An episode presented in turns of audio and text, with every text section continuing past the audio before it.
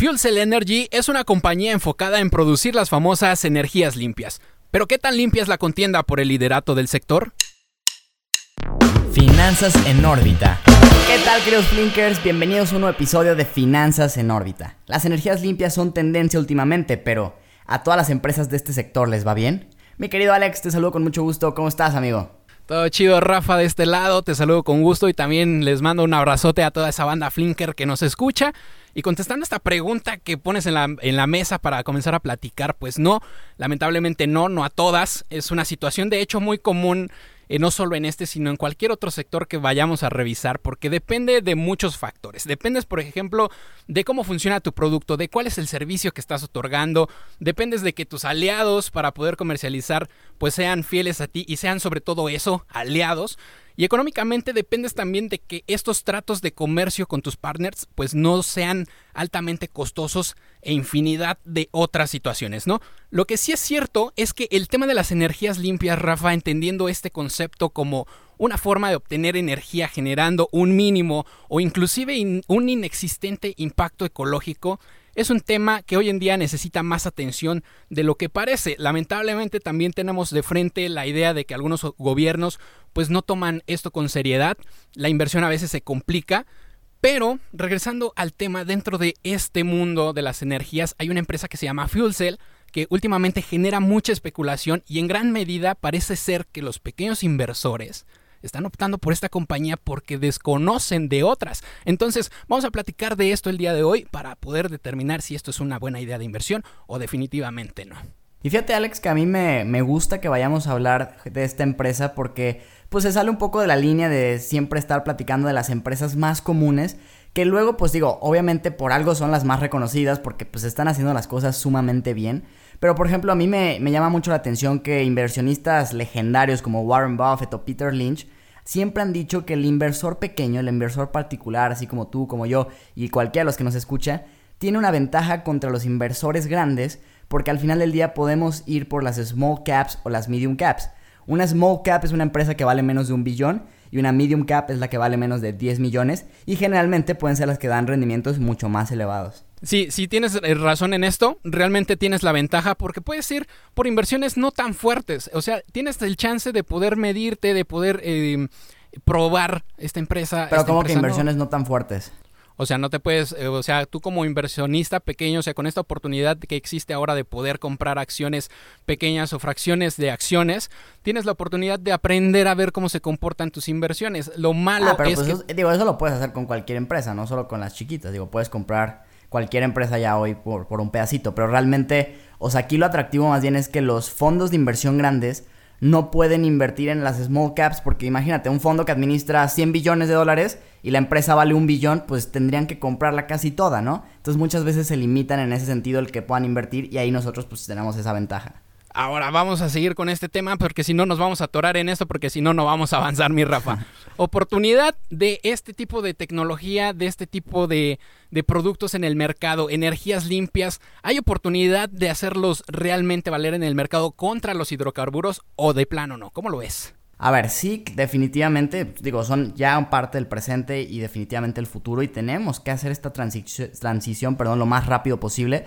Pero es que, a ver, energías limpias, eh, entendamos que hay muchas, o sea, está la energía eólica, está la solar, la geotérmica, está justamente la de hidrógeno, que es básicamente la que están ahorita, digo, la que esta empresa Fuel Seal realmente es, es lo que busca impulsar a través de unas celdas. Y que digo, aquí aprovecho, digo, para explicar un poco, que también me gustaría mencionar. Por ejemplo, yo no entiendo a la perfección la tecnología que está detrás de esta empresa. Y esto es importante para mí mencionarlo porque no tenemos que ser expertos en todos los sectores. No tenemos que ser el, güey que sabe neta de, de, todas las industrias y tienes que estar invertido a fuerzas en todas. A mí me tomaría unos 3 a 6 meses de neta meterme a estudiar a fondo para que yo pueda determinar si lo que esta empresa está haciendo con su tecnología realmente es algo innovador o ya es algo que ya pasó, ¿sabes? Entonces, en ese sentido, pues sí aclarar esa parte, ¿no? Que realmente es mejor invertir en lo que sabes. Pero en cuanto a lo que está haciendo esta empresa, que sí me puse a, verlo y, te lo puedo explicar, vaya, y se lo puedo explicar a, cualquier persona, básicamente son celdas como baterías, que lo que primero que tienen que hacer es extraer el átomo del hidrógeno, que esto pues es, es muy bueno porque al, final del día es uno de los átomos más abundantes. Tenemos todo el mar que pues está compuesto de, bueno, es de agua y el agua tiene hidrógeno, ¿no? Entonces, pero ya que lo, lo extraes, lo tienes que almacenar y luego lo tienes que convertir a electricidad, que aquí se apoyan de gas natural. Entonces también habría que ver ese gas natural si está siendo pues extraído de alguna forma, digamos, limpia o no, porque entonces ahí pudiera también haber un tema de que no sea tan limpia la energía. Sí, fíjate que yo le veo mucho chance a este tipo de, de productos que lanza, por ejemplo, Fuel Cell, pero no al corto plazo. Yo lo veo más como en unos 15, 20 años realmente, porque va a depender también mucho, mi Rafa, de las normas que puedan existir para este entonces y que creo que es necesario que se comiencen realmente a establecer desde ahora. ¿Qué tipo de normas? Por ejemplo, la que ya hemos platicado en otras ocasiones de que California quiere que para 2035 ya su población utilice puros autos eléctricos porque eh, es uno de los estados que tiene más incendios dentro de Estados Unidos y dentro de este tema pueden surgir otro tipo de propuestas, ¿no? Otro, otro tipo de ejecutarlo porque quizás es muy drástico decir, en 15 años quiero que toda mi población ya utilice este tipo de autos y mejor irlo haciendo desde ahorita, ir normándolo de manera gradual para que puedas ir permitiendo la participación de estas energías, de modo que llegues a tener ya en algún momento pues esta participación, ¿no? Sí, y dar incentivos fiscales a las personas para que en vez de comprar un coche de, de gasolina, compren un coche eléctrico y cosas por el estilo. Y de hecho, la, la industria de la inversión más bien en energía a través de hidrógeno está creciendo tremendo y se pronostica que para el 2030 alcance los 300 billones de dólares de inversión en este sector. A mí lo que me llama la atención es que Fuel Cell lo que ha hecho en los últimos años es reducir su inversión en investigación y desarrollo. Entonces, ¿cómo me explico yo? O sea, o cómo puedes garantizarme tu empresa que vas a seguir teniendo tecnología de punta si se está viendo que todo el sector y toda la industria le está apostando muchísimo a este sector del hidrógeno y tú lo que estás haciendo es reducir la inversión. Y en 2019 la bajó un 39% contra 2020, digo, 2018. Y el año pasado, 2020, la bajó un 65% menos. O sea, casi no invirtió en investigación y desarrollo. Y pues como tú dices, que yo también lo creo, que es el futuro y no tanto el presente, pues ¿cómo le vas a hacer para que te vaya bien en el futuro si no estás desarrollando nueva tecnología ahorita? Sí, sí, sí, sí, tienes toda la razón ahí, mi Rafa. Y qué bueno que lo comentaste, güey, porque creo que es importante también decirle a los flinkers, güey, que no todo es qué tanto va creciendo el valor de la acción, qué tanto rendimiento va dando y qué tanta lana ya me he metido, sino que también tienes que ver cómo está afectando, por ejemplo, las relaciones de otras compañías dentro del giro al tener relaciones internacionales con otros países. Necesitas a fuerza tener bien presente y bien sólido el concepto de la empresa a la que le vas a invertir. ¿A qué voy con esto? Mira, tal vez si tú ves los resultados de Fuel Cell, tú que nos escuchas, te puedes hacer un juicio al respecto y puedes decir que es una mala empresa y puede ser que sí, pero no es una mala empresa per se. O sea, no es una mala empresa porque así la hayan creado, no es una mala empresa porque así la hayan idealizado, sino por la competencia que existe en el mercado. Estaba viendo, Rafa, que existen muchas dudas de por qué se desplomaba el valor de Fuel Cell hace unos días. Y fíjate que Plug Power, que es otra empresa que también incursiona en el mundo de las baterías a base de hidrógeno, acaba de firmar el mes pasado un acuerdo con Renault para hacer surgir una nueva empresa. La quieren poner en Francia, la quieren enfocar en desarrollar vehículos eléctricos y nada más y nada menos están pensando que, abarcar el 30% de este sector en Europa. Entonces ahí estamos viendo cómo eh, Plug Power, perdón, tiene un, un desarrollo de idea más concreta que Fuel Cell. Sí, que aparte de eso, o sea, realmente si te pones a ver los resultados que ha dado la empresa, digo, ya es una empresa vieja, o sea, empezó a cotizar en bolsa en 1992, o sea, no es, no es nueva, no ha presentado utilidades, pierde lo, el, está perdiendo la misma cantidad de dinero que perdía en el 2004. Y sus, sus ventas lo único que han hecho es bajar, o sea, digo, y aquí aprovecho, quiero explicar un poco el modelo de negocios. Lo que hace la empresa es vender o arrendar plantas de energía, obviamente a base de esta tecnología que ya les platicábamos, de extraer el hidrógeno y luego con gas natural generar energía, y se lo vende a empresas, por ejemplo, como Pfizer, para que tengan ahí mismo en su planta, pues ahora sí que la generación de electricidad y pues que sea electricidad limpia. Entonces, en parte es, la venta de estas plantas, que igual obviamente pues son plantas enormes, no es como que se vendan así como pan caliente, pero después ya les dan un servicio de mantenimiento por 20 años, que en teoría ahí tendrían que tener un flujo de caja constante. El problema es que sus ingresos desde el 2013 han venido bajando, bajando, bajando y en 2019 llegaron a ser un 65% menos de lo que eran en el 2013. Y sí, el 2020 podría uno irse por la finta de decir creció un 17%, pues sí, creció un 17% contra un nivel bajísimo de ventas que ha tenido en su histórico. Que por otro lado, también hablando en el caso, por ejemplo, de Estados Unidos, ¿no te parece que ellos pueden ser el mismo, el mismo pie perdón, con el que se puedan tropezar, güey? Al ser uno de los líderes productores de petróleo en el mundo, mientras no disminuya esta explotación que hacen, güey, o sea, no pueden implementar mucho en cuanto a energías limpias. Bueno, al menos así me parece, creo que ellos se pueden tropezar solitos. No, yo creo que ahí ya es un tema de que obviamente con Biden eh, se sabe que el cambio y la transición en Estados Unidos sí o sí tendrá que llegar y estas empresas, si quieren seguir a flote, las petroleras me refiero, pues tendrán obviamente que hacer un cambio. Y digo, en bolsa ahorita recientemente pues Fuel Seal ha tenido pues un incremento desde que Biden entró la presidencia, o más bien desde que ganó las elecciones, pues la acción lleva ya más de un 700% de rendimiento, lo cual es muchísimo pero ha tenido, acordémonos, momentos de euforia antes donde ha llegado a crecer hasta un 3.296% en cuestión de año y medio. Entonces, la verdad es que ha sido una empresa muy volátil que pues no está dando como que muy buenos resultados.